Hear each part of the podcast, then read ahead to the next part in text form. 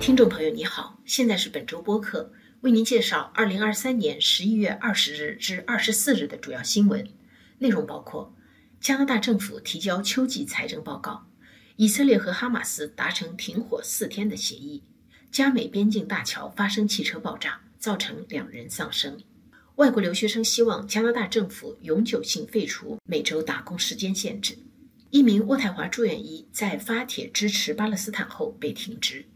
前加拿大皇家骑警情报高官谢尼案宣判，陪审团裁定被告六项罪名成立。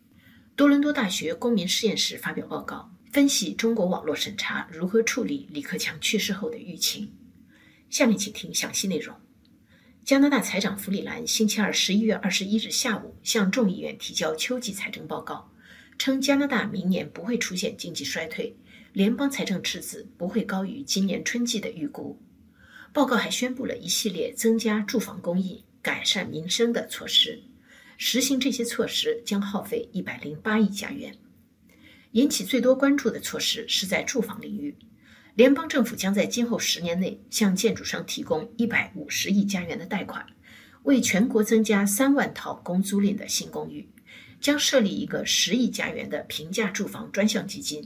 并将修改房贷规定，以减轻购房者经济压力，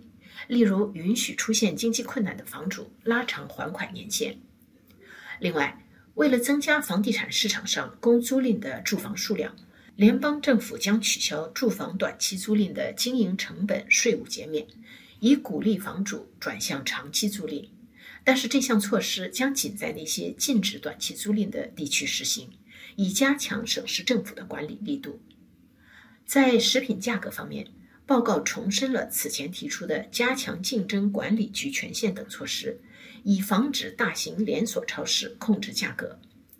但是，联邦政府也不能幸免于利息率提高给借贷者带来的后果。利息等与债务相关的服务费用，五年后将超过三百亿加元。以色列和哈马斯在卡塔尔和埃及的斡旋下。达成停火四天的协议，以色列在这四天内停止空袭和地面进攻，允许运送人道物资的卡车进入加沙，并释放一百五十名巴勒斯坦女性囚犯和十九岁以下青少年囚犯，以换取五十名妇女儿童人质获释。这次停火将采取日结方式，即每停火一天有十余名人质获释。以色列电视台公布了获释人质名单和照片。其中相当一部分是儿童，甚至有未满周岁的幼儿。以色列政府表示，如果哈马斯继续释放人质，以色列不排除延长停火时间的可能性。但是，以色列消灭哈马斯的目标并没有改变。星期三，十一月二十二日中午，在尼亚加拉大瀑布地区跨越加美边境的彩虹桥上，发生了一起汽车爆炸事件。造成两人丧生。爆炸发生在美国一侧，这个地区的四座跨境大桥一度全部被关闭，但是目前已经恢复通行。初步调查结果排除了恐怖袭击的可能性，显示这只是一起交通事故。加拿大的外国留学生和学生权益组织呼吁联邦政府永久性废除对留学生校外打工的限制。以帮助他们解决高物价、高学费造成的生活困难。加拿大移民部自去年十一月十五日起暂时取消关于开学期间外国留学生在校外打工不得超过每周二十小时的规定。这项暂时性措施将在今年十二月底到期。如果联邦政府不改变原计划，留学生们从明年开始仍然每周只能在校外工作二十个小时以下。CBC 记者采访到的外国留学生说，他们的学费比本地学生贵得多，而且现在房租和物价都在不断上涨。过去一年来，能够每周打工四十个小时，对他们的生活帮助很大。移民部去年在宣布暂时取消限制时，明确说明，为打工而休学或者减少课程的留学生将失去工作许可。加拿大移民部星期一表示。目前仍在评估暂行规定对留学生的影响。渥太华大学住院医师葛一鹏近日多次发表和转发支持巴勒斯坦的帖子，引起该校医学院一名教师的注意和抨击。此后，葛一鹏被停职，他的支持者在网上发起请愿，到目前为止已经征集到八万多签名。渥太华大学医学院教授弗里德霍夫本月初在网上发文，大量截屏葛一鹏支持巴勒斯坦的帖子。并质疑他在十月七日哈马斯杀害平民、绑架人之后，唯一的反应是给一个为哈马斯行为辩护的帖子点赞。弗里德霍夫认为，葛一鹏的这些帖子把犹太复国主义等同于对巴勒斯坦人的种族灭绝，分享关于以色列空袭医院造成五百平民死亡的阴谋论，支持从河流到海洋的灭绝犹太人口号。他的行为表明，加拿大医学协会在反种族主义方面还有很多工作要做。渥太华大学的发言人表示，葛一鹏是在另一个住院医师投诉他违反职业道德后被停职的。学校采取了一些临时性措施，同时一个小组委员会正在调查此事。星期三，十一月二十二日，在安大略省高等法院的渥太华法庭，陪审团裁定，五十一岁的被告奥蒂斯的六项泄密和背信罪名全部成立。他在被捕前是加拿大皇家骑警全国情报协作中心的负责人，有权接触大量高级机密。此案因此引起加拿大情报界震动和盟国关注。庭审结束后被解禁的信息显示。检控方最初还指控他另外四项涉及国家安全的罪名，